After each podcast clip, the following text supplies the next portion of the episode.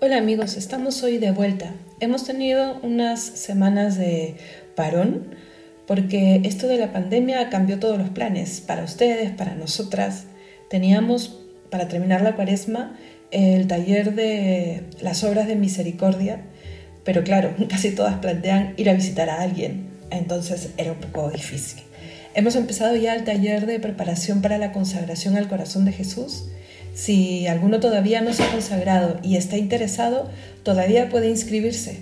Nos mandan un mail al correo para que Cristo reine y nos ponemos en contacto con ustedes, pero ya solamente esta semana.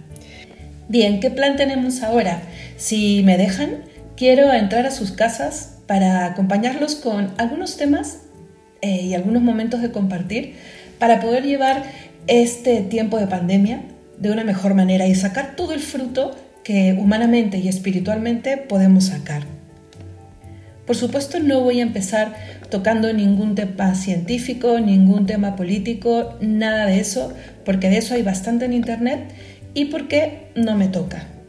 Pero sí tratar de responder a algunas preguntas que yo misma me hice cuando ya estaba bien, bien entrada en la cuarentena. Además me ha tocado vivir esta cuarentena de una manera aún más especial, y por eso es que han surgido estas preguntas y a lo largo de estos días he, ido encontrando algunas respuestas, a ver si les ayuda y si ustedes encuentran otras respuestas mejores, me escriben, ya saben, como algunos de ustedes ya hacen y los que se quieran animar, ahí está el correo electrónico. Pero no solamente me quiero quedar con hacer estas preguntas y estas respuestas, sino que hoy les propongo lo que yo he encontrado como la vacuna espiritual para este virus que está provocando esta pandemia y que está cambiando la vida de casi todo el mundo. Empecemos con las preguntas. Preguntas y respuestas. La primera es sobre todo una definición. Yo creo que mm, esta pandemia nos ha hecho mirar la humanidad de una manera distinta.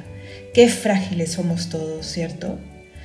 Esta pandemia nos ha hecho ver que somos más vulnerables de lo que tal vez habíamos pensado, que somos somos vulnerables a que un ser tan pequeño como un virus pueda cambiar radicalmente lo que hacemos, lo que vivimos, incluso lo que sentimos. No ha hecho distinción ni de géneros, ni de razas, ni de estrato social, no ha hecho ninguna distinción. La ha cogido un rey, la ha cogido un mendigo, la ha cogido un profesional, la ha cogido un obrero. Está en América, está en Europa y vino de Asia. No ha hecho ninguna distinción. Y esta fragilidad me tiene que llevar a reflexionar. Y de eso quiero mm, que hablemos, ¿no? Hablar de lo que nuestra alma pueda preguntarse. Hagámonos preguntas trascendentes. ¿Sobre qué he construido mi vida? Mm, ¿Cuáles son mis seguridades? Que pueden temblar apenas algo o alguien cambia radicalmente mis planes y los planes de mi familia.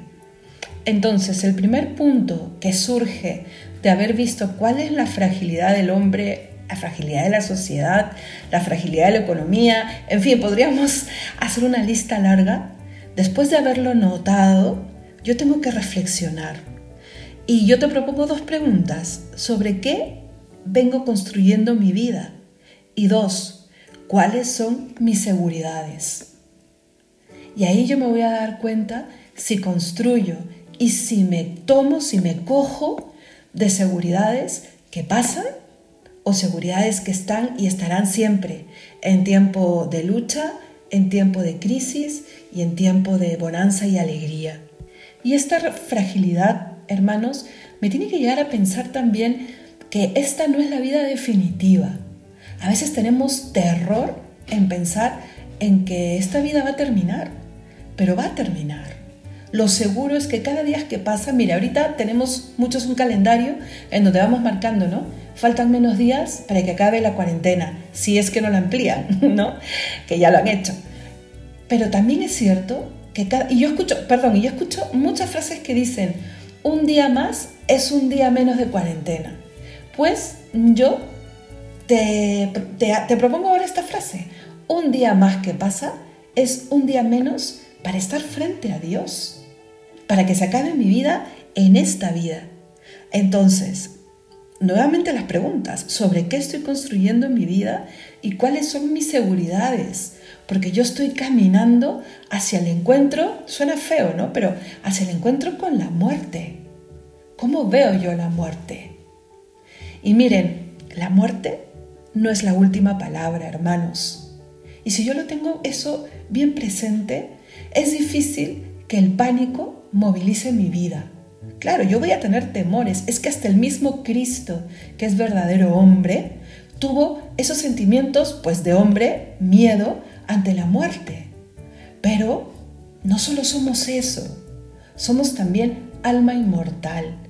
Entonces, recuerda, sí, vemos nuestra naturaleza y nos vemos frágiles, pero tenemos un poder al que podemos acceder. Y ese poder nos recuerda que la muerte no tiene la última palabra. Te hago una tercera pregunta antes de pasar al segundo punto. Sabes que morirás. Yo sé que moriré. ¿Estamos listos? Ánimo chicos, no olvidarnos, en esta pandemia tenemos una vacuna ya espiritual, que es el Señor. Que Dios los bendiga, que nos vayamos haciendo mejores cada día y sonríe más, vive mejor y ama profundamente, que el Señor te quiere bendecir y vamos a rezar.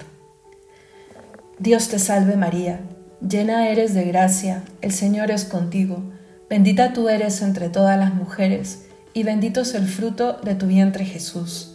Santa María, Madre de Dios, ruega por nosotros pecadores, ahora y en la hora de nuestra muerte. Amén.